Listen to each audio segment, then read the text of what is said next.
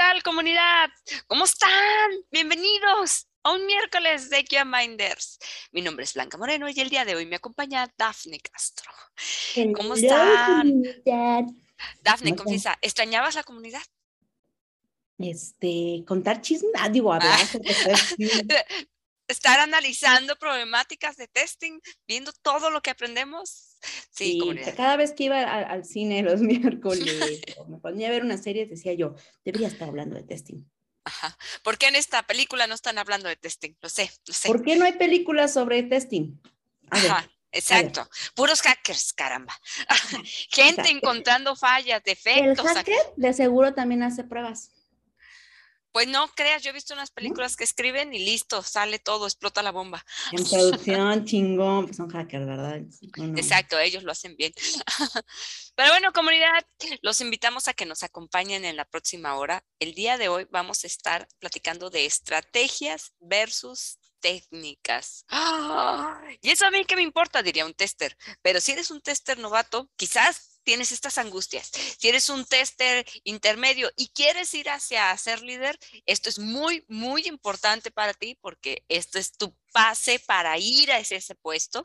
Y si ya eres un, tester líder, manager y tienes un proyecto en fuego, eh, quemándose, ¿no? Todos están corriendo, también esta plática es para ti. Así que vamos a, adentrarnos en estos problemas que vivimos todos los días. Exacto, exacto. Y sí, Carlos, regresamos. No, no, no, no nos hemos ido. Este, Blanca quiso llevarnos de vacaciones a recorrer el mundo, pero el trabajo no nos dejó. exacto.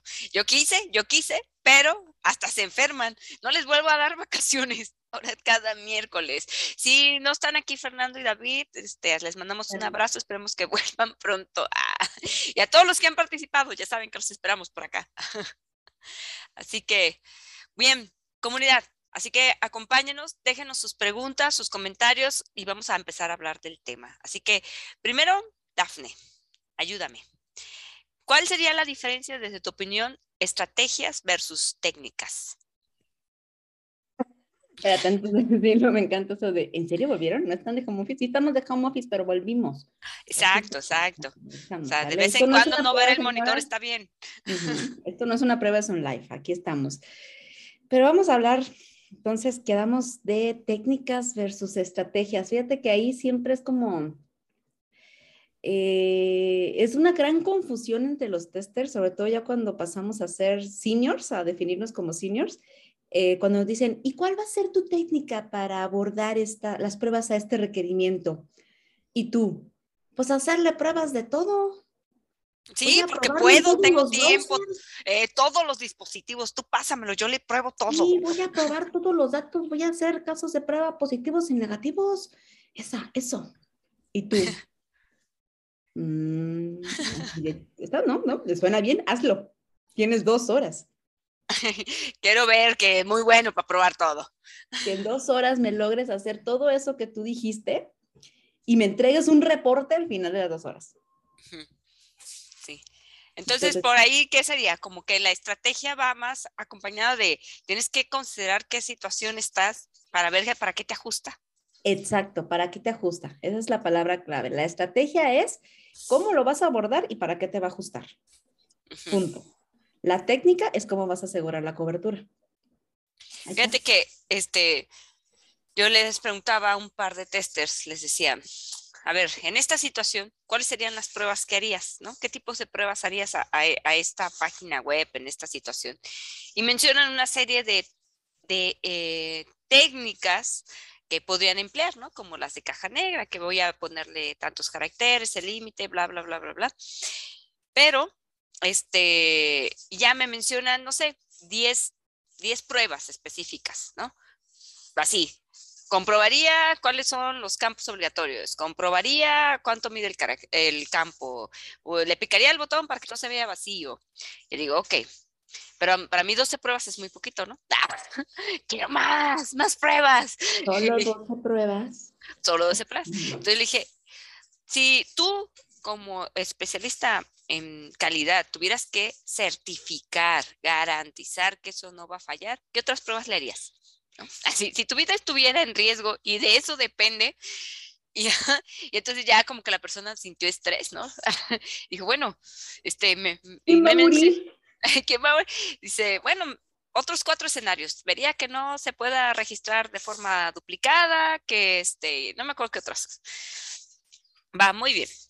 Entonces, basado en que yo le estoy haciendo una pregunta que, y, él se está tomando el espacio de un minuto para decirme al final de cuentas 16 pruebas.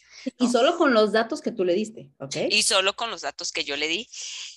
Obviamente en la cobertura de pruebas faltaron muchísimas que se pudieran aplicar, ¿no? Él tenía un alto espectro. El punto es que al minuto, él dice, ya no se me ocurre nada más. Este, ya no tengo otras más. Entonces tenemos, yo veo que en esta parte de la estrategia y de las técnicas, pues yo puedo tener conocimiento sobre ciertas técnicas, pero incluso hasta mi estrategia puede estar limitada porque solo conozco algunas técnicas. O tu estrategia puede estar limitada a qué es lo que tienes a la mano. O sea, si tienes o no requerimientos, si te vas a basar en un contrato, te vas a basar en, este, en reglamentos legales, te vas a basar, este, no sé, en regresiones, o sea, ¿en qué te vas a basar para hacer las pruebas? A partir de ahí tú, ah, puedo especificar qué voy a hacer. Ajá, ajá. Exacto. Ok, entonces, eh, si lo aterrizamos, fíjense, todavía no estamos hablando del plan de pruebas. Solo te estás imaginando todo lo que podrías comenzar como que a probar basado en tus propios conocimientos. Y esto es algo que muy puntual que luego compartimos como en los cursos, porque este, y, y este ejemplo, ya creo que ya lo he compartido a veces aquí. Si le das a un bebé una cuchara Obviamente el bebé todavía no tiene el concepto de qué es una cuchara y lo muerde y golpea y trata de hacer diferentes cosas con la cuchara. Este, en cambio, tú le das a un chef un par de cucharas, él va a decir, esta es específica para este tipo de alimento o para cocinar o para preparar de esta forma, ¿no? Entonces, no le puedes pedir las mismas pruebas a ese bebé que apenas está experimentando con la cuchara que lo que sería el especialista de un chef. Entonces, mi estrategia, aunque yo crea, y puede estar muy buena para lo que yo sé, pero dado lo que sé, mi estrategia puede quedarse muy corta, muy reducida a lo que puedo lograr. ¿no? Pero hay son muchos, bueno, eh, sí, sí estoy de acuerdo en esto, pero también es como empezar a tomar en cuenta los factores, ¿no? Es como, ok, tengo acá, yo quisiera de verdad hacerle todas las pruebas posibles que yo me haya imaginado a mi software, pero ¿qué tal si precisamente algo sucedió ahí y me van a reducir el tiempo o se acabó el dinero o hay un requerimiento extra que tienes que meter y a ese sí le vas a tener que hacer pruebas y dejar a este otro acá. Es como es un montón de, de cosas a tomar en cuenta a la hora que estás teniendo o definiendo una estrategia y a la hora que estás decidiendo qué técnica, ¿no? Porque igual y tenemos la mejor estrategia y la mejor técnica, y salimos, salimos conscientes que ese, ¿no? Pero sí, chido, chido, chido. Pero a la hora de la hora, no, no tuvimos ambiente. No nos dieron los datos de prueba. Ah, no tengo mis datos de prueba. O sea, todos los factores. Nos van, nos dieron un cinco minutos. Ándale. No ajustaba ni para el Happy Pat. llegó la pandemia y nos mandaron a casa. Les dio COVID a la mitad del equipo. Solo démonos un abrazo, es todo lo que podemos probar hoy. Esto se va a quemar. Ok, entonces digo, y para ayudar ahora sí que eh, a la comunidad, ¿no? Mm, sí está bien que tú te des por enterado cuando llegas como a un proyecto, pues todas estas variables de las que estamos hablando, ¿no? Para que puedas decir, hoy es la mejor estrategia. Pero, por ejemplo, dentro de, como decías algo al inicio, Dafne, en la misma estrategia, tendrías que considerar, bueno, sí, estos son los tipos de pruebas que queremos hacer, pero ¿y qué dispositivos? ¿Y en qué herramientas vamos a gestionar las pruebas? Este, y si yo encuentro defectos, ¿qué hacemos? ¿Los resolvemos? ¿No? ¿Vuelvo a probar? ¿Hacemos también pruebas de regresión? Este, ¿O solamente es una iteración? Em, ¿Es un producto que, que tiene alta disponibilidad para hacer pruebas? No, nada más en ciertos horarios. Porque a lo mejor nada más me lo dan al final del día y en viernes, y pues yo, yo me quiero ir temprano el viernes, pues, ¿quién se va a quedar a trabajar fin de semana? en mi casa no hay pizza.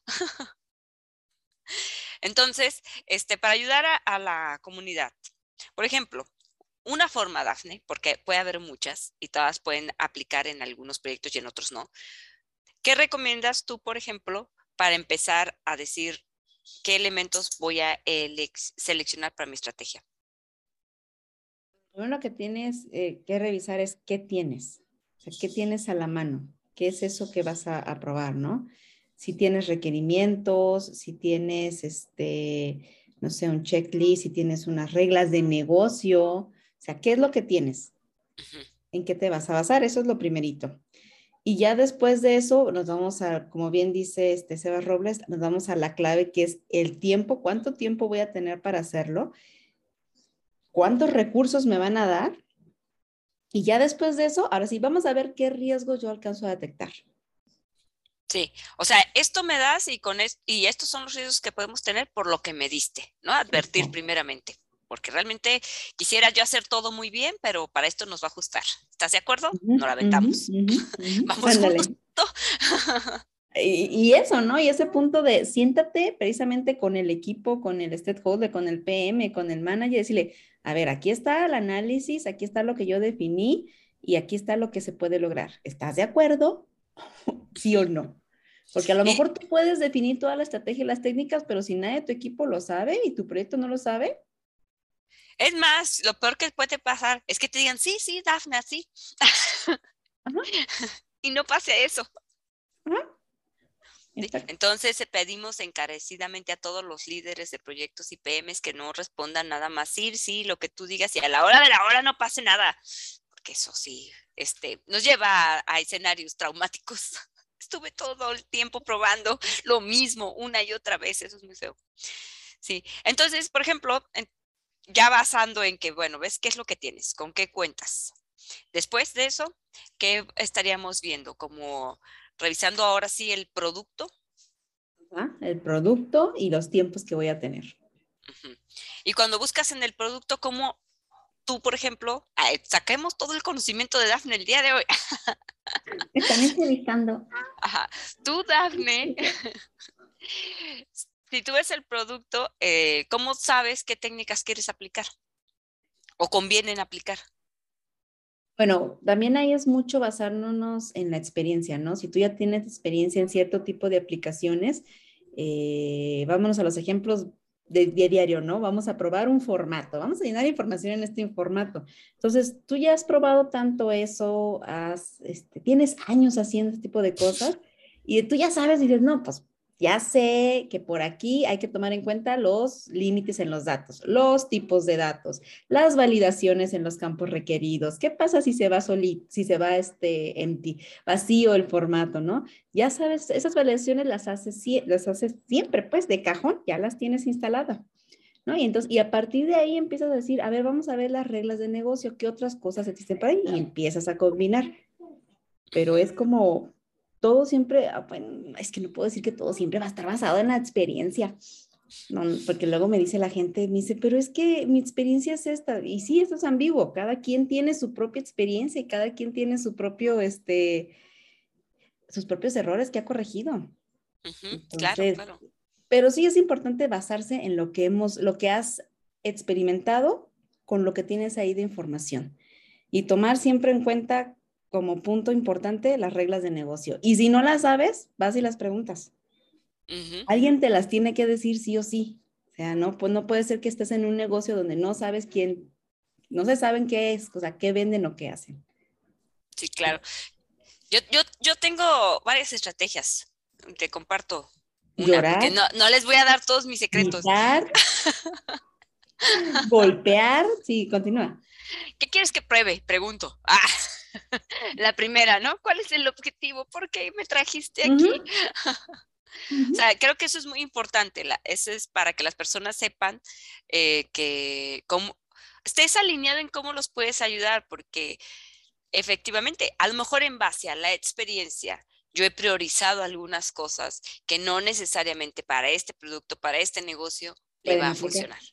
Entonces, lo primero es averiguar cuál es ese objetivo que tienen, porque también cuando recién llegas a un proyecto, las personas que ya están involucradas tienen más noción sobre lo que urge, sobre lo que sí tienen un problema.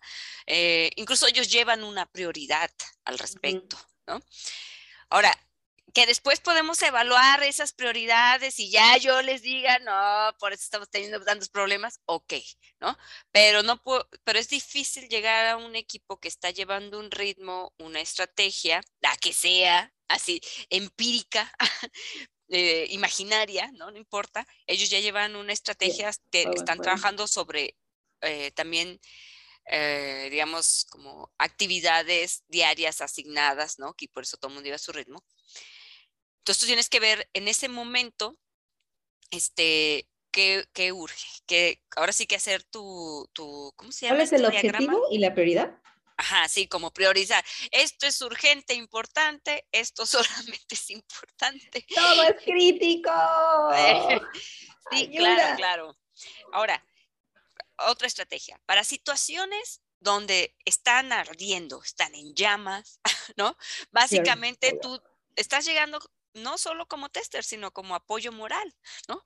Porque vienes fresco, no se preocupen, todo va a estar bien. Pones una peluca en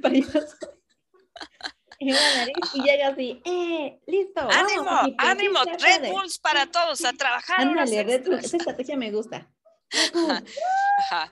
Pero bueno, ¿qué es lo que eh, yo me entonces estudio a nuestro usuario final? Cuando tienes un proyecto en rojo es porque tienes gente quejándose, ¿no? Por eso sientes la presión. Ajá, sí, un cliente quejándose. Entonces tú necesitas comprender, ahora ya no solamente es la necesidad del negocio, comprender los sentimientos, ¿no? Por eso digo, llegas con apoyo moral. Tienes que primero tranquilizar la situación, porque definitivamente estás en rojo y lo que necesitas es tiempo, ¿no? Ya hablamos que de por sí por eso fallan todos, falta de tiempo. Entonces necesitas ir a buscar la forma de obtener más tiempo, o al menos tiempo donde no esté nadie gritando, espantado, llorando, haciendo drama y llorando en un rincón. No. Llegas con puros ansiolíticos y este, así, incienso, vamos a relajarnos. Ajá. Sin al amor. Ajá, soy como, o sea, no, no, soy un dealer, pero. Ah. pero traigo amor y paz todos. para todos. Ajá, tranquilos todos. Bueno, ya, entonces revisas en base al cliente qué es lo que está sintiendo más. Y es muy importante en esta parte como comprender sus sentimientos, porque de eso puedes entender de qué carece tu aplicación, o al menos para ellos, qué está volviéndolo más significativo, qué le está complicando la existencia. ¿Y por qué esta estrategia así? ¿Y qué es lo que voy a observar cuando empiece a hablar con ellos? Cuando la persona, el usuario final, está, ustedes, ¿no? Han agarrado su celular, su computadora, tienen su producto, están enfrente. Lo primero que hacen en el momento en que dicen, abre este producto es visualmente comenzar a identificar elementos, ¿no? Lo que tú quieres es ver cosas eh, que te hacen sentido por lo que vas a usar esa aplicación. Por ejemplo, una de bancario. A ver, ¿dónde veo cuánto tengo? Y dónde veo a quién le puedo hacer transferencias o cómo veo cuánto he gastado, qué sé yo, ¿no? Estás pensando en esos elementos que quieres encontrar. Entonces, si visualmente esto se vuelve muy denso, eh, no es usable, tiene tanto texto que no puedo identificar. O sea, lo que sucede es que nuestro cerebro, al ver algo que tiene símbolos, tiene letras, tiene palabras, pues va a empezar a hacer el análisis, la, lectura. Y por eso es como da flojera de, uy, no, esto no lo aguanto, no lo puedo ver. Por eso los emojis son la onda. Exacto, exacto. Porque además de que ver figuritas, emojis, iconos, acelera tu análisis y tu uso y manejo de las aplicaciones, bueno, ya, ¿no? Sí, entonces, muchas veces nuestras aplicaciones, nuestros productos ya se vuelven pesados desde que lo empiezo a ver. Puede ser que no esté tan defectuoso, pero me fastidia porque yo antes, al menos en mi libreta, podía anotar y me hacía una carita feliz a un lado y estaba bien. ¿no? Me sentía feliz. Y acá no puedo ni tener esta interacción y me forzas a reeducar mi cerebro para tratar de interactuar. Por lo tanto, eso ya me genera este, problemas. Y si se fijan, puede ser que a lo mejor sí hay problemas en la aplicación, no necesariamente la funcionalidad ahorita está incluso acaparando la atención de mi usuario, ni siquiera la regla de negocio. Está acaparando el, la forma en que lo está usando. Le es incómodo, le es imposible. Y dices, ay, pues que se acostumbre, así está hecha, ¿qué importa? ¿Qué es esto? pero ¿qué creen? Implementar tecnología, el mayor problema es que los detractores son los usuarios. Uy, no, esto no me gustó cómo se usa. Y le dice al otro que a lo mejor ya se estaba resignando. No, no, esto no funciona. No, mira, mejor hay que decirles que esto para atrás, que lo hagan otra vez. No me gusta. Entonces voy a desinstalar. Entonces, tú les dices, oye, pero ya traigo esta solución única y especial que tú me pediste que tuviera estos elementos, pero, pero no es lo que pensé que me ibas a entregar, vuélvelo a hacer. No, más ya no queremos nada, nos vamos a buscar a otros que sí nos comprendan, ¿no? Alguien que sí me quiera. Ajá, ajá. Entonces, para estos es muy importante este, estar cercano, neutralizar sus sentimientos, hablarles bonito, sí, escucharles bien, poner mucha atención a esas necesidades para corregir eh, de manera prioritaria eso, ¿no? Ver cómo mejorar esas partes. Pero fíjate, ahí estás hablando del usuario final, que es el que usa nuestra aplicación, estoy de acuerdo. Pero ¿qué pasa del usuario que paga porque hagamos esta aplicación? Bueno, bueno, bueno, desde el momento en que firmaste, ah, ah. tú ya tenías una mano atrás atada. Tienes que aguantarte, cariño, casi casi. No, no, bueno, es que aquí por eso es la, eh, la importancia de que estuviera uno desde el inicio, ¿no? Para, como mencionabas, pues poder en equipo dimensionar de qué se van a tratar las pruebas. Pero ahora, si llegas al proyecto y no se han cumplido los requerimientos, está, en esa parte es donde tenemos la prioridad. Hay que entender por qué no se cumplen los requerimientos. Hay una, para mí es la estrategia de eliminar el teléfono descompuesto. Exacto.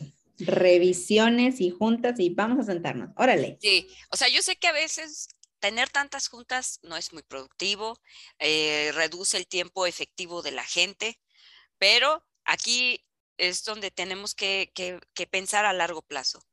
Si yo nunca me reúno con el equipo para que estemos de acuerdo en qué se va a probar, qué, cuál es la calidad esperada, una métrica o lo que sea, pues es lo mismo eso y enviarlos al desierto. Busca un coco, ¿no? a ver, a ver qué, con qué regresa, a ver qué logra hacer esta persona.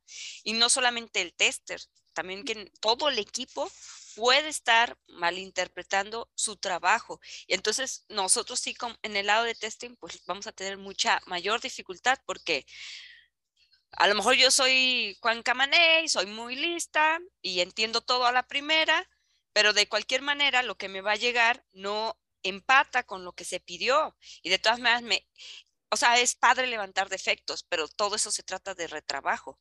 Entonces, de todas maneras, me vas a hacer documentar algo como que yo espero que suceda de una forma, cuando en realidad eso viene desde que en la documentación debería venir claro. Inclusive todavía a lo mejor me van a debatir el defecto. No, Blanca, eso no es defecto, eso no lo pidió el cliente, eso no es lo que queríamos. Y ahora vamos a tener a fuerzas una junta para discutir esto, quién tiene la razón. Y al final... y estamos perdiendo tiempo y el cliente ya nos está viendo, ahora sí que perdón la palabra, medio inútiles, ¿no? Así de, ¿cómo que no entiendes lo que te dije? Y, y, y eso es por... Y llevamos dos años en el proyecto. Sí, sí, sí. Entonces hay que saber cómo abordar el teléfono descompuesto. Hay que saber si ese es el problema que trae un equipo para priorizar la comunicación. O sea, a lo mejor mis testers son buenos, a lo mejor hay un plan de pruebas, a lo mejor la gente es aplicada en hacer su trabajo, pero cada vez que... fíjate, ahí es como, a lo mejor mi equipo de pruebas está bien, tiene un proceso, busca y lo implementa, ¿no? Lo forzará, pero ahora mi equipo de desarrollo y la empresa no lo tiene. Ajá.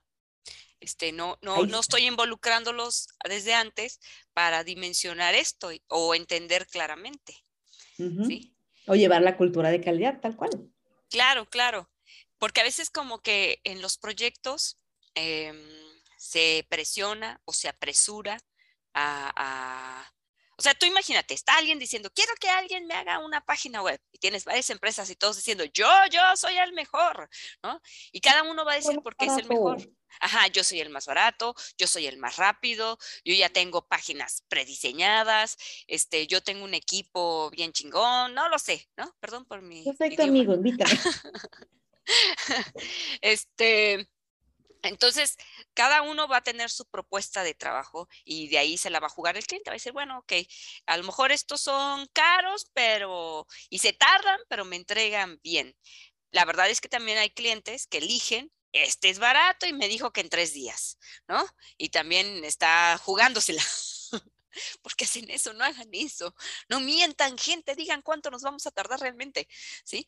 Entonces, este, con, esa diferencia de, expectativas en, cuanto a de veras una estimación real de lo que quieren. Y esto puede ser que a lo mejor el que estimó dijo, no, pero yo estimé bien. Es porque no entendió la complejidad. ¿no? Es más, hasta él debería cuestionarse. ¿Debería involucrar al líder técnico? ¿Debería involucrar al de pruebas para ver si lo que estoy diciendo al aire es real? no estaré imaginando No sé, tú dime. Así que em, eso es como la parte del teléfono descompuesto. Entonces, ahí están mis tres estrategias para tres diferentes tipos de problemas. Si usted tiene un problema en su empresa, escríbame y le digo cuál es el problema que tiene. Le ponemos nombre. Ahí apellido. Tenga un nombre aquí para llorar. Usted tranquilo, todo va a estar bien. Puede unirse a esta conversación y lo escuchamos. Ya sé, mira, justamente dice ahí este, este Coca dijo, aquí está, aquí entra el que, el que, al que nadie nunca está contento con algo. Ay, Coca, ay, Coca. Ajá, sí, sí, sí. O, o, tenemos, se me ocurre como otro tipo de problema, ¿no? Eh, hay un proceso. Ah, ¿Mande? ¿Cómo? La gente es el problema. La gente es el problema. al, eh, al final, los mayores problemas son emocionales, no técnicos. Recuerden esto. Sí. Sí, de verdad, de verdad comunicar los mayores problemas en todos los equipos son sentimentales. Vayan todos al psicólogo. Bueno, eh, entonces, ¿qué es lo que eh, en algunos proyectos, por ejemplo, tú tienes bien, tú tienes un proceso. No sabemos si es el mejor proceso, pero tienes uno, ¿no? Que significa, y por proceso, eh, voy a asumir en este ejemplo que tienen una, mínima planeación, eh, tienen herramientas donde documentan defectos y pruebas, ¿no? Puede ser el Excel, así no importa, pero tienen una herramienta, no es, no es un post-it, sí tienen una herramienta. Y este, tienen etapas para su desarrollo, donde ya esto está liberado en un ambiente de pruebas o no, pero ya está liberado y lo puedes probar. Eso sería como un proceso mínimo, mínimo, mínimo, mínimo que observaremos siempre cuando ya están diciendo que tienen algo de calidad, ¿no? Porque hay quienes, hay empresas que dicen, no, yo no tengo testers, todo se prueba en desarrollo y de ahí directo a producción o todo es en producción, ¿no? En vivo, todo. Pero tú, ahí tuvieron que tener o deben de tener justamente quién va a analizar esa, esa estrategia, quién va a implementar esa estrategia, qué pruebas se van a hacer. O sea, ¿qué pruebas va a hacer el desarrollador? ¿Los estás juzgando? No tuvieron, Dafne. Esto fue un día en la mañana. ¿Qué onda? ¿Tú te encargas de las cosas? Sí. él no hace nada. Está bien hechos. Lo vamos a mandar producción. ¡Mándalo! Sí. Me voy. Me voy. Pero bueno, entonces luego aquí viene esta parte de, en apariencia todos tienen, eh, te digo, este proceso, pero entonces aquí viene el nivel del equipo. ¿Por qué de todas maneras? No estamos corriendo, si analizamos y si tenemos como un proceso, pero tenemos una serie de defectos, tal cantidad que incluso abrimos un call center para recibir tantas llamadas. El problema del call center quiere decir que tus procesos, tu producto no tiene a lo mejor la mejor, no es la mejor solución, eh, a lo mejor digitalmente hablando, ¿no? Em, quiere decir que a lo mejor tus tu alcance de calidad está limitada por todos los escenarios probables que puede tener tus usuarios. O sea, el, tienes muchos tienes poco, pocos o muchos problemas, pero concentrado en muchos usuarios. O sea, el mismo problema para muchos usuarios. Este, entonces quiere decir que... procesos claros en tu aplicación. Ajá, exacto. Entonces quiere decir que el nivel del equipo de testing, ahora sí, es el que no está bien. Porque sí hay un proceso, porque sí hay claridad con el, con el producto, pero, pero las pruebas que se están llevando a cabo no alcanzan a detener ni siquiera las que son tan importantes, que es tanto el flujo de quejas, que por eso abriste un call center. ¿no? Entonces ahí podemos observar que el nivel del equipo de testing es el que no está eh, bien. Es el que le falta saber más técnicas, más tipos de pruebas, eh, mayor madurez en, en, su proceso de pruebas. O sea, a lo mejor ya ni hablemos de que automatiza, ¿no? Documentación o este. Ajá, trazabilidad a sus pruebas y sus defectos. Em, por ejemplo, si fueran un poquito más maduros esos equipos de pruebas, podrían estar agrupando o, clasificando los defectos. ¿no? Para decir, ¿sabes qué? Estamos teniendo de este tipo de defectos mayormente. Ah, ok, entonces quiere decir que tal persona o tal equipo o tal documento es el que me está generando todo este malentendido. Pero si no puedes darle esa trazabilidad, esa categorización, este, quiere decir que tu equipo de testing, ya sea que a lo mejor tienes uno o varios, o quien esté liderando, no se ha tomado el tiempo o no tiene el tiempo para hacer ese análisis y hacer esas correcciones o decir, oye, es que nada más podemos encontrar este tipo de problemas nomás te cacho esto porque yo no sé cómo encontrar los otros. Porque pocas veces reconocemos de, o sea, esto está yendo mal porque soy incapaz. Ah, porque no conozco el producto bien, no entiendo los datos, no pido más datos, este, no estoy viendo las dependencias ni las conexiones, todo tipo de detallitos.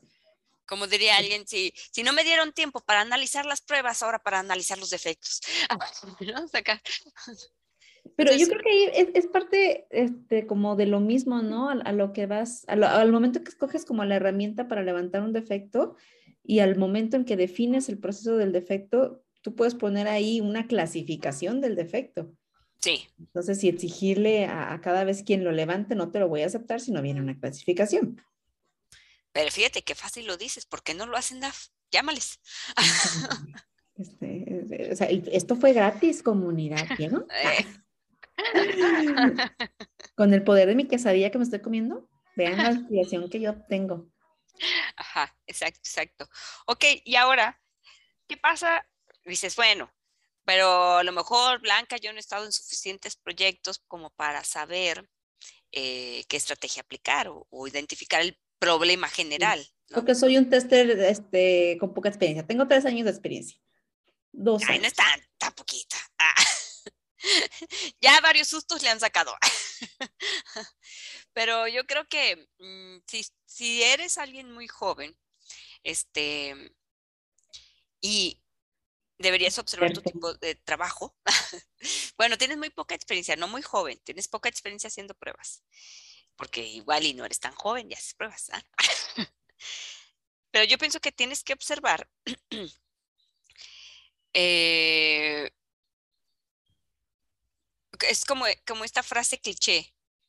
Haciendo lo mismo todo el tiempo, obtienes los mismos resultados todo el tiempo. ¿no? Entonces, tú puedes decir, bueno, en relación a lo que logro siempre, tengo este nivel, tengo este estándar, logro este estándar. Y si este estándar, eh, ¿qué tanto retrabajo me genera? ¿Qué tantas quejas me genera? ¿Qué tanto estrés me genera y, estrés, pues personal, ¿no? Ya déjate del otro proyecto, pero te están a ti diciendo, y ya hiciste esto, ya hiciste el otro. Quiere decir que mi estándar personal, mi capacidad personal, todavía necesita mejorarse, ¿eh? ¿no? Necesita optimizarse. Porque capaz que con lo que sé y, puede ser poquito, es suficiente para el proyecto en el que estoy. ¿Qué aguas? Nos pasa mucho en algunos trabajos, ¿no? Este trabajo no es exigente, está muy cómodo. Digo, no por eso corramos a los que están en fuego, pero este, pero no nos estamos retando técnicamente. No, no nos estamos mejorando, pues. O sea, no hablo de que no veo problemas de tiempos, eso, o sea, esos no. Hablo de, de mis retos técnicos, de decir, bueno, ya encontré y siempre encuentro este tipo de defectos. ¿Y cómo podría encontrar más? Algo más pasivo, por ejemplo, puede ser que hay aplicaciones que los usuarios no se quejan, ¿va? No se quejan. Tú estás haciendo tus pruebas, tú tienes tu plan, tú tienes tu proceso. Los usuarios no se quejan, pero descubres que por ahí hubo robo de datos, fraude. Este, debido a que está lento, le das doble clic y obtienes algo diferente, ¿no? Por eso no se quejaban. Ajá, de eso no se quejaban, por supuesto que no. Por eso es como, puede ser que mi estrategia em, este, y, mi proceso todo ande bien, pero ya realmente las pruebas que siempre, ya no me da más defectos, yo creo que estoy con cierta estabilidad, pero ahí es cuando es como, debería tener yo un foco rojo, tic, tic, tic. Hay otras pruebas que tienes que hacer, te falta subirle nivel técnico a lo que haces, porque puede ser que entonces esté fallando de otras formas que no te convienen a ti. Sí, sí, sí, ahí no te conviene. Y justamente es como también yo creo que, no sé si ese ejemplo que pusiste va más pegadito como al, al negocio, ¿no? A las reglas del negocio que no te sentaste a validar. Pero es que tú dices, regla de negocio, oye, yo, ¿cómo funciona esto? ¿No? Tú cuestionaste. Ajá. Pero de pronto hay muchas cosas que no, que no Que ni el negocio sabe. Fíjate que sí me, ha, sí me ha pasado, ¿eh? Me pasa, me pasa. Ajá, o sea, ahora que tenemos este sistema, surgió un nuevo comportamiento de nuestros usuarios porque si vieron que tenían esta capacidad de hacer algo. Por lo tanto, tenemos un nuevo problema que antes no teníamos cuando no teníamos la herramienta. El usuario así de, sí, puedo hacer cosas. ¿Estás feliz? Sí, continúa. qué buen producto. Sigue siendo fraude, ¿por qué no? Ajá, ajá. Sí, sí. Por eso es como, por eso yo decía, bueno, como, y mencioné como la primera estrategia, ¿no? Tienes que llegar y preguntar, ¿cuál es el problema aquí? ¿Por qué estoy aquí? Exactamente. Y fíjate, hablando de problemas, por ahí hay una estrategia bueno, hay una técnica, ¿no? Las técnicas de, este, pruebas exploratorias y ahorita que menciona este Seba Robles, que dice que a él le encanta el testing exploratorio y, este, y nos podría apoyar en algún día, por ahí, ya que volvemos a tener proyectos de Bot Hunter, ya sabes, te apunta, Seba.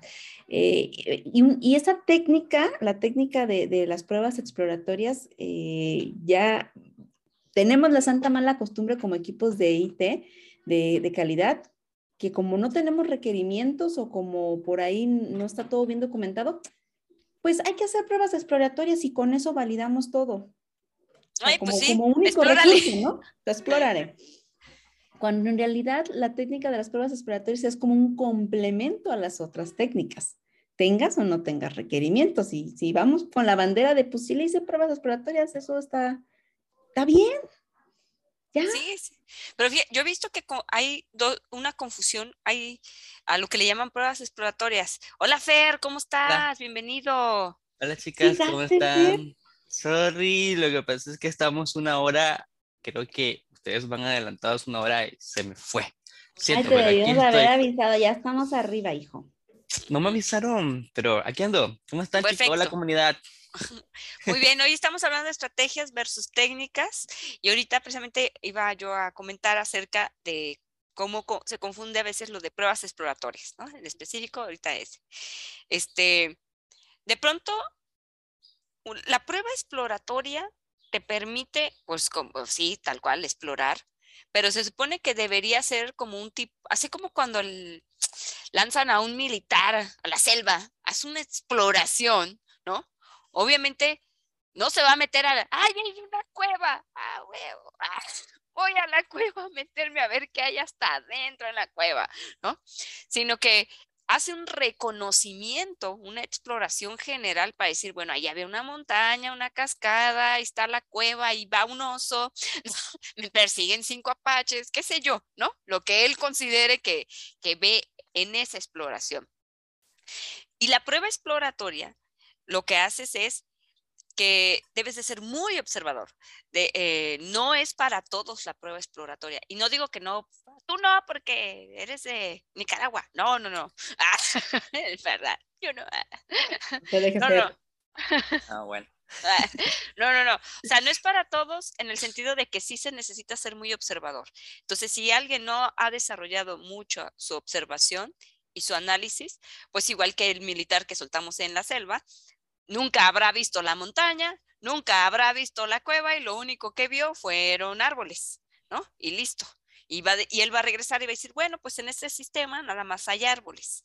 Por eso es que se requiere mucha observación.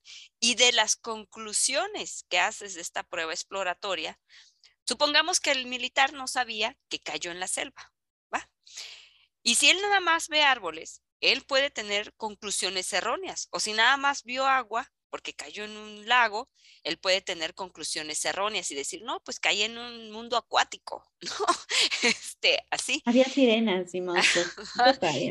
sí, y si no conoce de la vegetación y de los árboles, también va a confundir el ecosistema. Porque no es un experto en, el, en ecosistemas.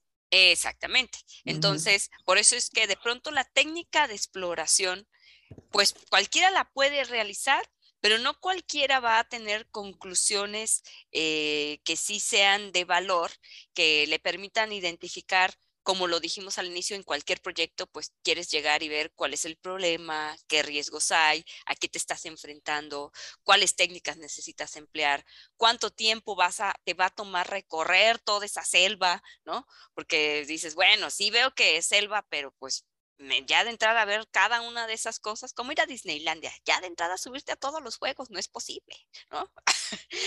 en un primer recorrido haces la exploración. ¿Me estás retando?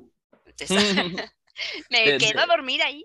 de repente por eso es un poco como mm, ah, menospreciada la parte de la de la, de la del exploratory testing porque es como que ah bueno solo hagamos una revisión rápida. Y no es así, es una, las revisiones rápidas las dejamos a las pruebas de humo. La exploración es para, es para hacer un recorrido extenso y sacar toda esa información, como decías tú, Black. Sí, o sea, la, prueba, la, prueba, la prueba exploratoria es no sé qué hay y voy a ir a ver. ¿no? La prueba de humo es, ya sé que es una prueba rápida, o sea, porque ya sé que se tiene que probar y tengo identificado estos puntos clave eh, para esta Yo estrategia. Quiero saber si la aplicación está arriba. Ajá, y listo. Ajá. Y la prueba exploratoria es más como vamos a hacer un reconocimiento. Y a lo mejor en ese reconocimiento, en un primer reconocimiento, viste, como les decía, la cueva, ¿no? Y entonces te preparas con tus mejores técnicas para probar una cueva y no nada más como, pues llévate el traje de buzo. No, y tú creías que era una cueva de oso y era una cueva de murciélago, o sea. y, lleva, y a veces lleva tiempo hacer una exploración. Y a veces las personas piensan de que es rápido. Y te dicen, no, solo estás explorando. Ah, agárrala una hora y chécate a ver cómo está y me dices. Y de repente la exploración es para que, como dice Blanca, puedas eh, escabullirte entre, entre todos los rincones y poder descifrar toda esa, toda esa información y luego plasmarlas en tus informes para, pero pues luego desglosar el tipo y nivel de prueba que vas a hacer. Después no.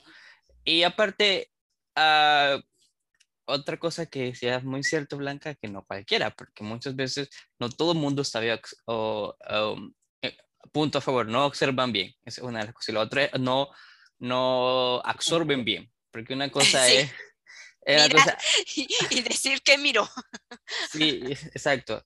Porque muchas veces el, el, un buen tester, cuando hace exploración, va, se prepara para lo que encuentra pero de repente esto también le ayuda a tener un pensamiento crítico y va y, luego eh, eso ayuda a, desarrollar sus nuevos mecanismos de pruebas y así va pues, desarrollando a nivel de que va conociendo más el sistema.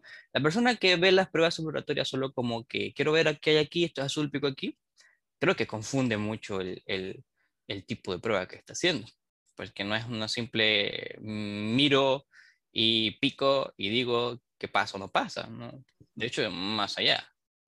Sí, incluso así como cuando ya dices, sí quiero implementar las pruebas exploratorias, el criterio de salida de las pruebas exploratorias es, y probé durante una hora, porque si me dejas más tiempo, pues obviamente encuentro más cosas, ¿no? Pero en una hora de exploración vi esto, esto, esto, esto, o sea, positivo, negativo, eh, como la observación otra vez en este ejemplo de la selva, allá hay fuego, allá hay animales salvajes, ¿no? Esa zona es indistinguible, ¿no? ¿Qué sé yo? Entonces, hay aborígenes y me van a comer. y me van a comer. Pero entonces tú puedes volver con el equipo y decirle, mira, en esa hora, fíjate, solo en esa hora, lo primero que saltó, lo primero que pude observar son estos riesgos. Este, que muy probablemente nuestro usuario final quizás también lo vive de esa forma. Es lo primero que ve cuando llega. Pero fíjate, y es, y es por eso que las pruebas exploratorias deben, deberían de ser hechas por un experto. Un experto en la industria o un experto en el proceso o un experto en los datos. No, no de agarrar a tu compa a un lado, llega a ver, explórate esto y dime qué está mal. No como yo de que le dije a mi hijo, ayúdame, pruébame esta aplicación. No, eso no. no haga eso. Encima me cobró, ¿eh? Ah, para colmo. y ahí te das, te das cuenta de la calidad de tester que tienes porque eh, a mí me pasó, me pasó una vez, fue chistoso porque estábamos en el boom de las pruebas exploratorias y es como que, mira, este tipo no encontró nada. A ver, déjame, voy a explorar yo y empezamos a sacar y, y un tester que no te encuentra ni una sola cosa, ni una razón de ser de ese sistema. ¿Qué hace en este mundo, por Dios? Exacto. Entonces, es como que, ya sabes, es como dicen ustedes, manden al mejor hombre a hacer exploración, o sea, yo, a hacer exploración. y, y de, repente a veces ya ni, ya, ya ni queríamos, porque yo digo, si yo hago exploración, yo saco muchas cosas de ahí, así que mejor hagamos otra estrategia. Entonces, ya sabes, pues, eh, e incluso el tipo de persona a quien tienes que mandar ahí, como decían ustedes, no, no manden a cualquiera. Si lo que quieren es tener un resultado de alguna información definida a partir de las pruebas exploratorias, no, no, no, no, es, cualquier tester que va a, ir a, va a ir a hacer las pruebas. El tester que no saca nada en una prueba exploratoria, por favor, analice bien qué está haciendo con su existencia. tengo, una amiga, tengo una amiga, muy buena amiga, que me dice, no puedo dar nombres porque luego por ahí me escuchan, este, que me dice, bueno, mi hijo, mira, me pusieron dos personas que están conmigo haciendo pruebas, pero no logran hacer ninguna prueba. Pero qué bonitos reportes sacan. Entonces dije, mi estrategia es, yo hago las pruebas en chinga y ustedes hagan, yo les doy todos los datos, ustedes hacen los reportes. Son las escribanas. Yo tenía una así para mi tesis. Yo tenía escribanas. Porque a veces lo que hace falta es documentar y para eso tenemos a los escribanos. y son complementos porque no todo el mundo tenemos un skill bueno para todo, vaya. Fíjate, que tienes razón, yo también conozco que un tipo muy bueno ah, escribiendo cosas y documentando, pero es malísimo. Siempre hay un, los escribanos son, son necesarios para la existencia de la calidad de software, ¿no? Puede ser ah, escribano. Documentar la historia, claro. sí, yo, yo estaba, yo tenía una vez un problema, ¿no? Donde no necesariamente, o sea, fungía como líder, pero sí organizaba las actividades, ¿no? En relación de pruebas. Y este punto importante de la estrategia, bueno, ¿y con qué habilidades cuenta cada quien? Ahí no tenía escribanos, ¿no? Ahí cada quien eh, tenía que escribir lo suyo. Pero aquí el punto es que yo era la de los demos.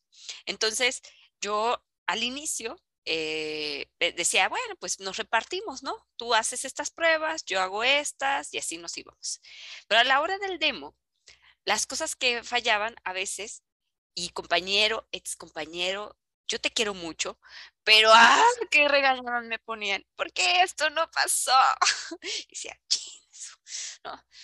Y entonces para mí se volvió como una situación de, tengo que prever o sea, él ya hizo esas pruebas y yo hice otras, pero tengo que ver la manera de probar ágilmente o y rápidamente. Antes de un este, demo. Antes de un demo. Y voy a hacer lo mismo que él ya probó, ¿no?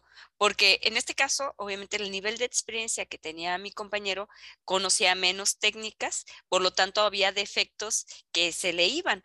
O eh, que quizás también tenía que ver con el haber separado las pruebas. Él tenía unos conocimientos sobre unas reglas de negocio y yo sobre otras, que quizás sí tenían que interactuar en algunos puntos.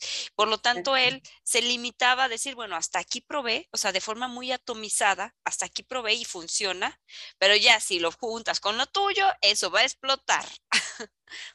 Entonces, ya como lo que hicimos en, ese caso, este, o sea, necesariamente sí teníamos que dividir las tareas porque no había escribanos, dice Fer. Entonces, él tenía que agarrar sus pruebas y yo las mías y cada quien documentar sus resultados.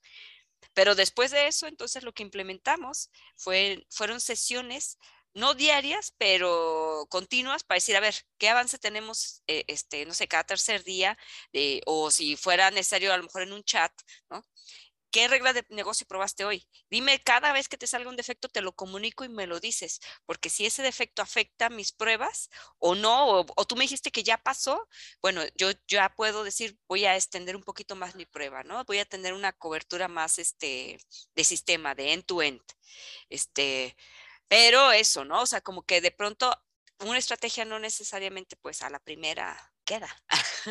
Todavía puedes pasar por algunos problemas, afinarla para corregir, pero el punto es aprender de ello, ¿eh? No, no crean que tampoco me quedé como los meses sufriendo de esa forma. Yo soy este, anti estar sufriendo. no me gusta llorar en los rincones. este, públicamente sí, pero no en los rincones. Entonces, tenemos como esa estrategia, que finalmente lo que queremos es sí distribuir las tareas, sí que se pruebe, pero necesitamos mejorar la comunicación para que todos los módulos que pueda tener un sistema y más cuando son amplios, sistemas complejos, este, o que tienen varios niveles de prueba, eh, pues exista real, realmente esa cobertura en relación a las reglas del negocio. Porque cuando separas como que las pruebas, bueno, yo probé la cajita 1 y tú la cajita 2, pero ya juntos no sabíamos si funcionaba. No hacen match y ya no quedan juntos. Ajá, exacto. O incluso yo usé unos datos de prueba que me permitió hacer escenarios y pruebas más complejas, por lo tanto encontrar ciertos efectos, pero resulta que esos mismos datos, como no los compartí, el otro compañero se quedó a lo mejor con pruebas muy simples. Más como el tipo Happy Pat. Ah, dice nombre, pues nada más pongo nombre y ya quedó. O sea, es, eso sí, pero, pero también tiene que ver con la persona. No, que yo dije que amaba a mi compañero. Ok, no, no, tienes no, son personalidades, este, por ahí. no voy a hablar mal de él. no, no, y de nadie, hay testes para todo, yo también, a, mí se me han escapado muchas cosas y de pronto me ha tocado que no encuentro defectos y, y, y tiene que ver también mucho por por qué periodos estoy pasando yo y por cómo me siento yo incluso cuando estoy en la aplicación, ¿no? Y eso, y eso nos lleva a, bueno, la estrategia, la cobertura y las técnicas chingonas, ¿no? Podemos tenerlas mejor y traer al experto y bla, bla, bla. Pero si mi equipo no se sabe comunicar, si mi equipo no sabe trabajar junto, si mi equipo lo sobreexploto, pues no te sirvió de nada. Sí, sí. Final. Sí, ya, eh, o sea, creo yo que que por eso en, en algunas entrevistas, en algunos puestos de trabajo, al final de las entrevistas técnicas hay una, o bueno, no sé si al final o al inicio, ¿no? Pero siempre hay una entrevista cultural, donde el equipo te quiere conocer, te quiere observar. Te quiero ver si me vas a caer bien. Me chocan esas entrevistas. Ya sé, pero, pero es la verdad. Yo siempre le caigo bien a todo mundo que quede claro. me comporto bien en esas entrevistas. En eso. No, no es cierto, la verdad es que no. No, pero, o sea, al final puede, podemos o no ser amigos si quieres, ¿no? En el trabajo. Pero si yo veo que, que eres flojito, que no le echas ganas, que desestimas que no me gusta cómo me dices las cosas. Ándale, o el tono que empleas. Eh, no es que uno sea tan gacho, pero nos podemos ahorrar muchas fricciones y tensiones en el equipo que no y renuncias y renuncia. Lo van a contratar a él, me voy. O está trabajando él, yo no estoy a gusto aquí, voy a hacer menos. Claro. Me vale madre este defecto, no lo voy a reportar, me da hueva, ya son las 6 de la tarde y es viernes, bueno, compre. Que explote el fin. sí, exactamente, así es como sucede. Ajá. Y bueno, Fer, ya que llegaste un poquito después, dinos, ¿tú cómo abordas tu estrategia en relación a cuando te asignan un proyecto? O sea, ¿cómo empiezas a decir, estas son las pruebas que debería hacer? Wow. Pues bueno. Pregunta de entrevista. Desarrollalo. Está, está, está, es, que, tengo muchas ideas en la, en la cabeza, ¿no? ya estoy bien en mi trabajo, no quiero esta entrevista. Adiós. pero no, una de las primeras cosas es, bueno, depende de la documentación que tenga para iniciar el proyecto. Me pasó mucho con un módulo nuevo. Ah, no todo, no todo, bueno, cuenta como proyecto porque al final, pues, un módulo, un proyecto. Entonces, uh, para definir qué tipo de pruebas necesito, eh, lo primero es ver con qué tipo de documentación cuento para, para, para los requerimientos que hay y todo eso. Pero siempre, siempre sí, igual, hago mi extractiva eh, este, ah, estrategia de testing exploratorio para así conocer cómo está, si hay este... porque de repente te dicen que las cosas están funcionando bien cuando realmente están inestables. Entonces luego ir desglosando, no, esto está inestable, esto está estable, entonces, de cajón, vamos con las pruebas de exploración primero. Ah, yo, yo, dejo las pruebas de humo al final, o a veces mm, las utilizo muy poco, porque siempre pues hago pruebas muy completas. Luego, uh, cuando ya tengo una un, más o menos una suite de prueba uh, que me ayuden para una regresión, porque siempre estoy buscando los casos de la ruta crítica que me ayuden a hacer este, una regresión luego, Em, aunque a veces también tomo los casos de pruebas necesarios para un happy path. Así que tengo así como que las dos, pero normalmente siempre busco los casos de pruebas necesarios que nos ayuden a hacer una regresión completa sobre eso. Ah, y más que todo también a veces sirve para cuando vamos a automatizar. Entonces, agarramos las, las pruebas operatorias, sacamos la información sobre eso, conseguimos una suite de prueba para, ah, que nos sirva para una regresión y de, la suite y de esa suite de prueba ya también em, ya empezamos a desglosar muchos más escenarios y casos de prueba. Escenarios, eh, de los escenarios principales, pues pueden salir unos secundarios, otros de tercer nivel, cuarto nivel, y cada, esos, y cada uno de esos van a tener sus propios casos, y vas viendo un arbolito de, de puros casos de prueba.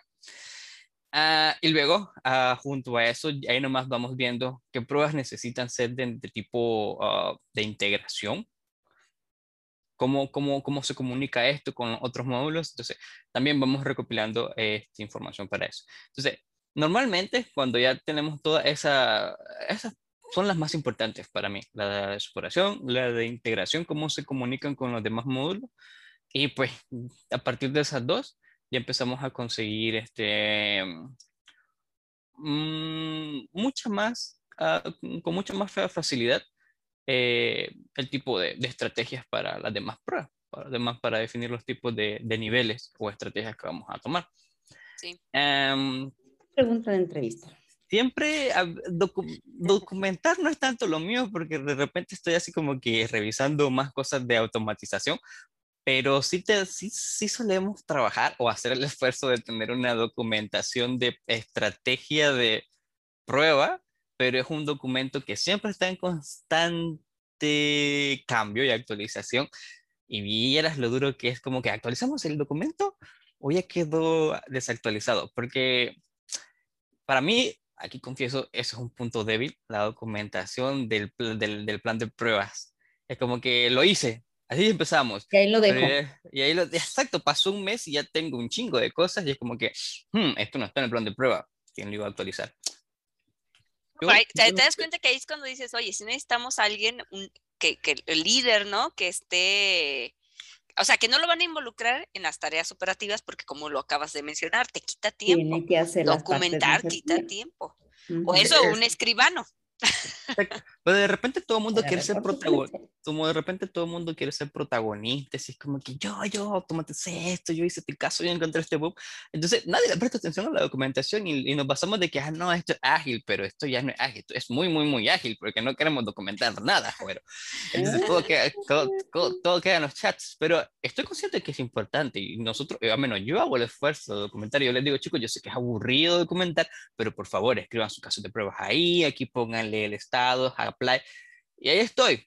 Y, pero igual me pasa que yo estoy como que no, tengo este código que ver, tengo que ejecutar tal cosa, encontré este bug, tengo que pelear con un tal fulano, me tengo que pelear con el otro, las peleas son importantes. No, mentira, no somos pleitistas.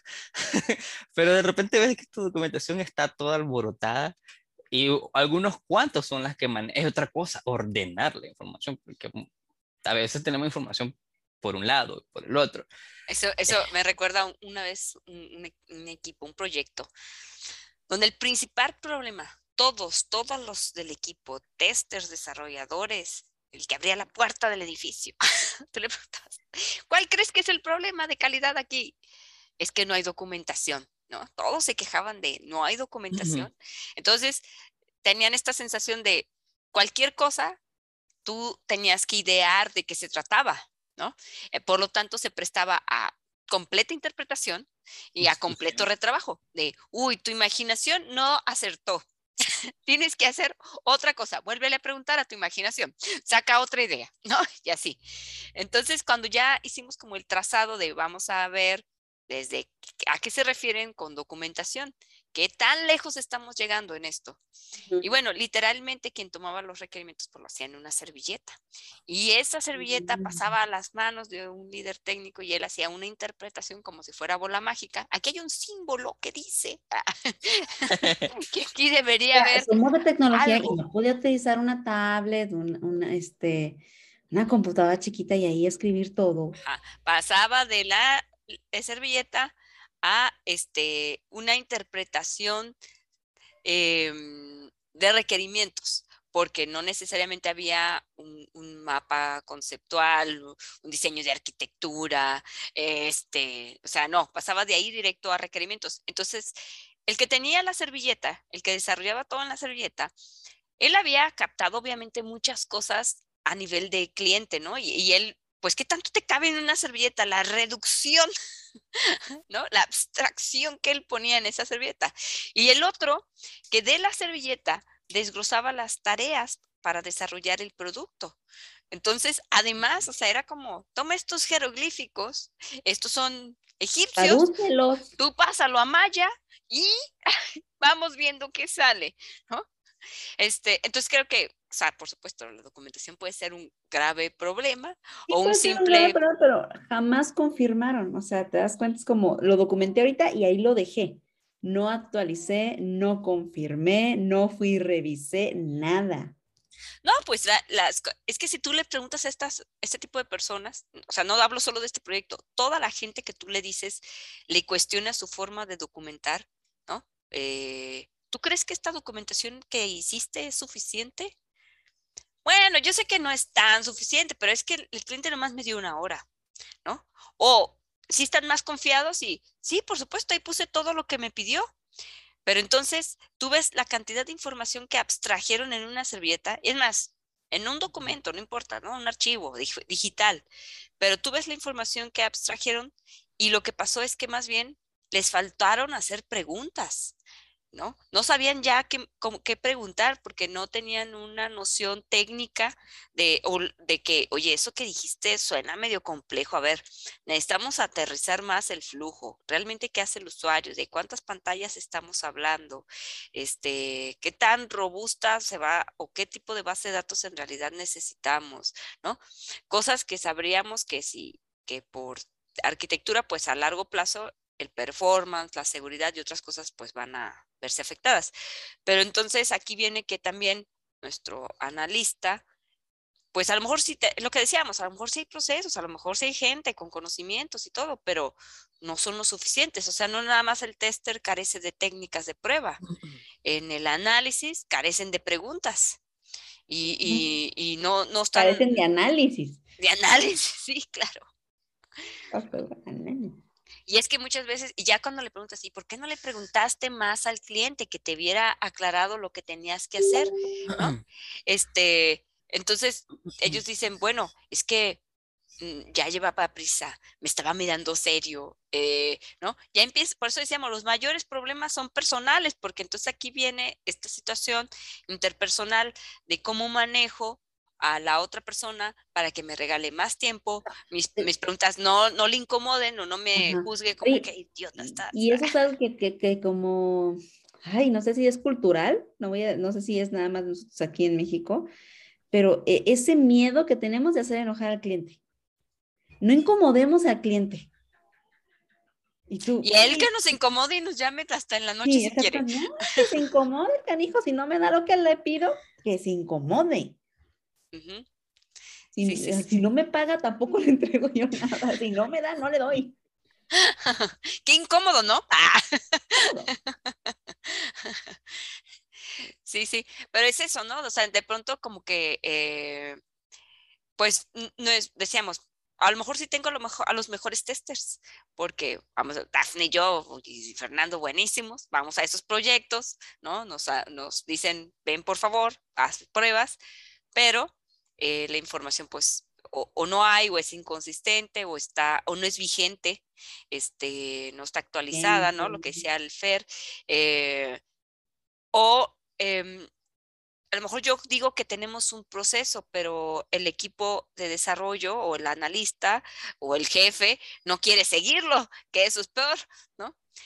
Me acuerdo que había un, proyecto para el que también estábamos trabajando y el gran problema que tenían, la queja del equipo de QA, de si, nos hablan porque dicen, este equipo de QA que tenemos no sirve. Quiero que lo evalúes y que me digas que está mal. Este equipo no sirve. Y tú ibas y hablabas con ellos y le preguntabas, tenían un líder y todos los chicos estaban ahí. Ah, ellos decían, no, pues mira, documento, hago este tipo de pruebas, sigo estos pasos y tú revisabas como la forma en que ellos estaban elaborando las cosas y estaban bien, ¿no? Suficientes. Adecuados. Adecuados. Pero, ¿de qué forma es que no estaban haciendo match aquí ¿Por qué sentían ellos esta infelicidad? El equipo de desarrollo estaba infeliz por el equipo de QA, porque mm. decían, es que ellos son muy lentos, nosotros en desarrollo así sacamos los problemas, pero ellos para probar tardan días, ¿no? Entonces no podemos liberar de esa forma. Y lo que sucedía es que los, los del equipo de QA, eh, no todos eran muy experimentados, no tenían una cobertura tan amplia y sus escenarios se quedaban cortos. Sin embargo, lo que hacían, lo hacían bien. El proceso lo seguían bien. Ajá, que no era suficiente para la estrategia. Su cobertura era mala. Era mala, necesitaban aprender otras técnicas. Ok, les faltaban escenarios. O sea, más que técnicas, escenarios, porque de pronto sí me sé todas las técnicas de caja negra, pero no imagino todo lo que puede hacer un usuario. ¿No? No, este, exactamente, es como, si te fijas, las técnicas de caja negra te abordan ciertas cosas, te abordan límites, te abordan datos, te abordan reglas de negocio, te abordan flujos. Ajá. Hasta ahí.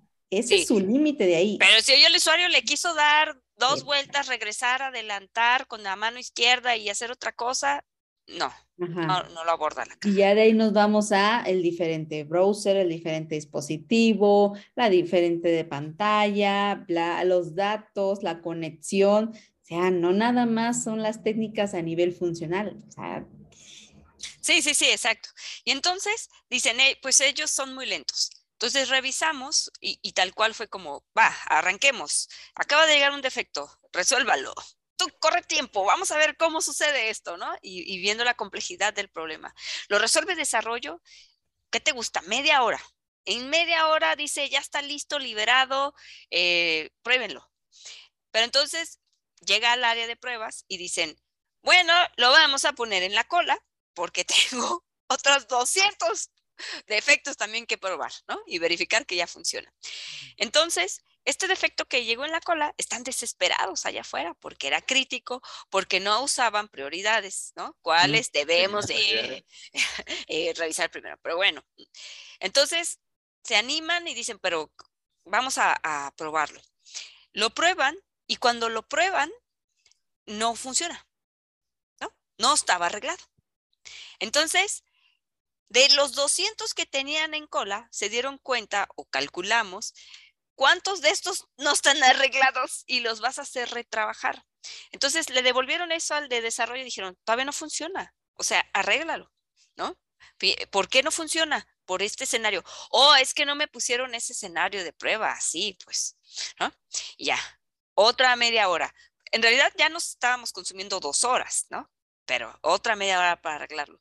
Otra vez lo manda y este, y, yo no sé, ¿no? A lo mejor ahora la presión de estoy aquí observando, ponte a hacer las pruebas, dime que se te ocurre otro escenario. Entonces, por tercera vez vuelve a estar fallado, no está arreglado. Entonces ya es una situación de, ¿por qué en tu máquina sí funciona y en el ambiente de pruebas no? ¿No? Ay, esto no lo deployé. ¿No? Entonces ya esto de tenemos un proceso de pruebas no es necesariamente cierto, ¿sí? Entonces ya está desesperado el cliente y para contentar al cliente o para darle un paliativo, sí, sí, dile que ya está, mándaselo. Y le dicen, ya está. Y entonces ahora tienes doblemente enojado al cliente porque me mentiste, me dijiste que estaba arreglado. No lo probaste, ¿no? Porque independientemente de que ocurrieron estos retrabajos y seguía sin arreglarse, la realidad es que cuando ya entonces dices, a ver, y, y, esto no es contra los desarrolladores, hay personas que tienen malas prácticas laborales donde se compran tiempo. Voy a decir que ya lo hice y no está, mientras lo sigo pensando. O, o, mientras me quito de encima esto, porque ya tengo otra cosa urgente. Y obviamente caen en esas malas prácticas por la presión y el tipo de liderazgo que también llevan en ese equipo, donde no se sanciona mal el trabajo, no se revisa, no se cuestiona, este, y también se le da o no se le da autoridad a la persona adecuada para que se haga cumplir las cosas, ¿no? Fíjate, ahí también nos está diciendo este Sebas Robles, dijo que qué opinamos sobre el cliente no sabe lo que quiere. Cuando el cliente no sabe lo que quiere, aléjate inmediatamente de esa persona. Es la garantía de retrabajo. Pero la única manera de evitar eso es estar totalmente en comunicación con el cliente y validando. ¿Esto quieres? Sí, continúo. ¿Esto quieres? O sea, no hacer nada hasta que el cliente lo apruebe. De esa manera te vas a asegurar que puedes reducir el retrabajo. Exactamente. Sí, o sea, la evidencia es lo básico de todo test. Sí, todo por correo, por mensajito, firmado, nada por llamadita. No, no, no, ya me la han aplicado. y uno le tiene fe a la gente, pero seamos honestos, somos humanos, se nos olvidan las cosas y ya no eres mi amigo. se te olvidó lo que me dijiste. Así que... ¿Qué me amabas? ¿Cuándo? No lo, olvidaste, ¿no? Ah, quedamos en que lo habías olvidado. no siquiera pasado. Aquí escribiste un correo. Sí, entonces todas estas historias tristes y, desgracias en cada proyecto de software, este, no es tan, tan, como tan menor, pues. Eh, habla mucho de que no se está prestando atención a lo que haces. Habla mucho de que en algún lado estás de profesionalismo. Sí, habla mucho del profesionalismo, tanto de la empresa como de los colaboradores, ¿no? Este, y, y es difícil desde el aspecto de, dueño o de líder de un proyecto, porque tienes, o también tienes otras actividades y, estar ahí observándolos, supervisándolos, decirle, a ver, a ver, no te salgas del caminito, hazlo por aquí. Micromanagement. sí, claro, claro, para eso hay algunos que incluso incurren en eso, ¿no? Pero pues no está padre. O sea, ya no son. No es sano. No es sano. Y todo empezó por qué? Bueno, ya dijimos, ¿no? O es teléfono descompuesto, o no documentó, o alguien se está pasando el proceso por el arco del triunfo, o este, o carecemos de recursos. O el cliente no eh, sabe lo que quiere. O el cliente no sabe lo que quiere. Entonces es cuando dices, oye, ¿por qué en esa empresa sí crecen y triunfan? Estandarizar. Lo vas a hacer ahora y otra vez varias veces. ¿Por qué no lo hacemos desde la primera vez bien? Definamos cómo lo queremos ver para que no haya errores. Así que, este, ¿con qué te quedas, el día de hoy? Con hambre, fíjate, tengo que salir aquí esperando. y esto no está padre, así no trabajo. No está padre, trabajar con hambre, señores, mi cerebro no, no, no, no, chacha, tengo hambre y sed. No, me quedo con, con que, con que comunidad vean el impacto de su trabajo, o sea, de verdad visualícenlo el impacto de, de, de, de, no tener una estrategia, de no documentar, de no preguntar, de no aplicar técnicas, es grande. O sea, sí puede llegar a afectar un negocio. No es menor decir no tengo área de calidad o no tengo estrategias como te, te, te, dices que no la tienes. O sea, ni en tu proceso hay algo de calidad, ¿cómo? Otra vez. Sí, tenemos pruebas sanitarias. no, es que sabes qué, o sea, está, planteábamos, ¿no? O sea, puede ser que no hago todos los tipos de pruebas porque no cuento con el conocimiento. Entonces, es, es una responsabilidad de quien ofrece ese tipo de proyecto mantener a su equipo capacitado, ¿no? Porque independientemente de que lo haya contratado novato, ¿no? Es su responsabilidad para poder construir un producto adecuado. Pero la estrategia habla de qué priorizaste, este, qué, qué, querías hacer primero, en cuánto tiempo, con qué riesgo, o haciendo, haciendo uso de qué herramientas. Y cuando no hay estrategia, yo he visto bastantes equipos, pero bastantes equipos de gente de, ¿tú eres el tester aquí? Sí. ¿Y cuál es el estatus de este proyecto? Bueno, pues este, lo probamos el otro día antes de que lo liberaran. Ese es el estatus. ¿Probado? Así, ¿qué le probaste? O sea, como qué módulos. Ah, pues las historias que se liberaron. Ah, ok, listo. Bastante específico. ¿Y cuándo lo vuelves a probar? Porque cada cuando lo pruebas. Pues, el, no sé, cuando me digan. Ah, bueno, listo. ¿No? Y ahí vamos, al día al día. A ver qué pasa. A ver qué sucede. Que nos agarre de sorpresa.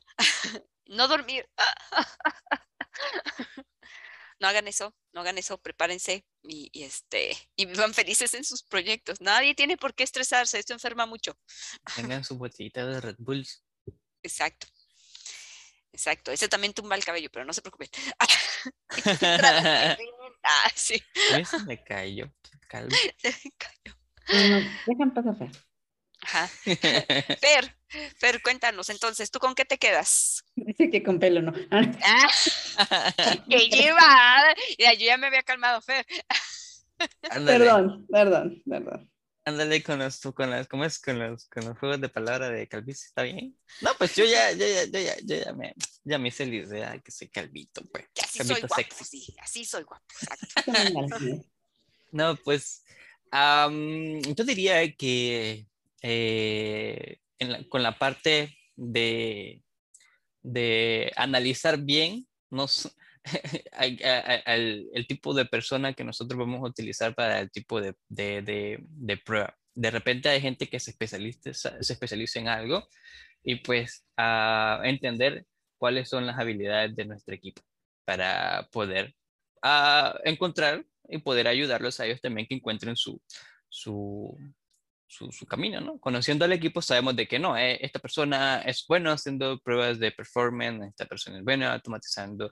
Aquí tenemos a un escribano, aquí tenemos a esta que tiene buen ojo para las, para, las exploraciones, entonces, ya así conformas tu equipo, tu equipo de, de, de Power Rangers, ¿no? Y, Complementos. Exacto. después de eso también yo me quedo con la parte de hacer bien las cosas. De repente, en el área de cual sea automatización o QA de análisis, todos somos QA y mucha gente menosprecia el área de QA. Así que hay que hacer un buen trabajo como para, para, para sobresalir. Y es lamentablemente hay que hacer un, un esfuerzo para que el área de QA sea, sea, apreciada, porque de repente como que te menosprecian, ¿no? Porque, ah, no, son la gente que hace pruebas, eso le pica aquí, las pruebas automatizadas que no hacen nada, siempre fallan. pues más, hoy parece ser que no hizo pruebas porque se la pasó documentando. de ley, exacto. Y, y, de repente, de repente te das cuenta que cuando no, como, como ya nos dimos cuenta, cuando no tienes al escribano, te reclaman por la, por la documentación. Cuando no tienes al tipo que hace automatización, reclaman porque las pruebas no se hacen más rápido. Entonces, de repente sí somos importantes, pero hay que hacer bien las cosas, hay que hacer un, buen esfuerzo para eso. Así que son, son muy importantes, que no lo noten, son otros 100 pesos, pero eh, siempre, siempre, no importa. Suéltele, suéltele. No, y de, de, de, de, de, repente, de repente, eso, eso provoca un mal juicio, porque ya como que, ah, no me notan, no me determinan, entonces igual me pagan, no voy a hacer nada. No, no hagan, no hagan eso, chicos. Ustedes, entre menos no noten, hagan un buen esfuerzo. El esfuerzo siempre, el buen esfuerzo, el buen trabajo siempre tiene muy buenos frutos, así que síganle para adelante con sus pruebas de exploración, con sus pruebas de integración, con sus pruebas de automatización, háganlo bien, documenten bien cuando se pueda y pues uh, hay que hacerle entender por la fuerza de que QA es muy importante en el proceso. Por la fuerza. Ven este bat que acabamos de sacar, dice QA Minds. Usted lo puede tomar, sonarse a la persona. Ahí está, eso. Exacto. Muy bien, muy bien. Sí, pues comunidad, los invitamos a que nos compartan, nos dejen aquí sus comentarios. ¿Con qué te quedas tú? No, bueno, espera, pero para que nos dejen ahí sus, estrategias que, han hecho, que han elaborado, cómo han sufrido, que no. Este, yo con todo esto que platicamos el día de hoy y, y, realmente, bueno, pues la parte que yo me dedico es precisamente a la consultoría, a entender y a mejorar, a abrir áreas de calidad, integrar equipos, ¿no? Ver cuáles son las fortalezas que tienen las personas que conforman un equipo. Em, siempre, este, todo mundo, a veces en los equipos somos víctimas, ¿no? Es que por culpa del otro estoy en esta situación, es que el otro, entonces como dice Fer, creo yo que es muy importante que, que tengamos pues este estándar personal y profesional de cómo vamos a hacer las cosas, ¿no? A lo mejor ahora no estoy en el proyecto que me hace feliz o, o el adecuado o el que me desarrolla más, pero ¿cómo, me, cómo voy a, querer tener un reto más complejo si este que está sencillo no lo hago bien? ¿No? Así de simple. Pues sí, te cuesta trabajo hacer esta cosa sencilla, entonces, ¿qué tanto te costará hacer esta más difícil? Porque también uno tiene que entender que, que, los riesgos asociados a las personas tienen que ver con, ¿vendrá hoy a trabajar? ¿Hará o no el trabajo? ¿Me renunciará? Dice que lo sabe hacer y no lo hace. Entonces sí es muy importante, este, en otras veces hemos dicho, ¿no? Está la parte de hacer tu trabajo y demostrar que trabajas, que son dos cosas este, que, que nosotros, sobre todo como testers, tenemos que trabajar más, porque un desarrollador está claro que hizo código. Un alguien que documenta hizo documentos, ¿no? Alguien que escribe historias, pues ahí se ven las historias. Pero un tester que hizo pruebas, un día las escribió y otro día solo ejecutó, pero si no documentó resultados, si no hay evidencia, si no hay un reporte, si no comunica lo que está haciendo, pues no y toda la parte de atrás del análisis que, que, hacen y todo eso y sus matrices, ahí, es, ahí se demuestra. no, y el análisis... ¿Cómo? ¿Te imaginas aquel tipo que hace historias y, las, y, hace las historias, pero en Facebook? Eh, o sea, ¿qué creen que ser youtuber es fácil? No. sí.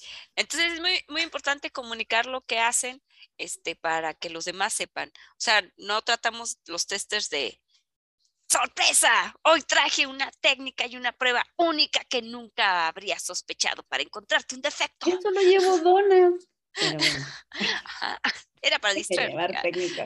No, o sea, compartir nuestros hallazgos, compartir nuestro análisis en tiempo, evita incluso que antes de que hagan el código, ya, ya estén pensando también ellos en las complejidades que puede haber, ¿no? Porque como hemos dicho también en otras ocasiones, entre más tarde se encuentra el defecto, más cara es la solución.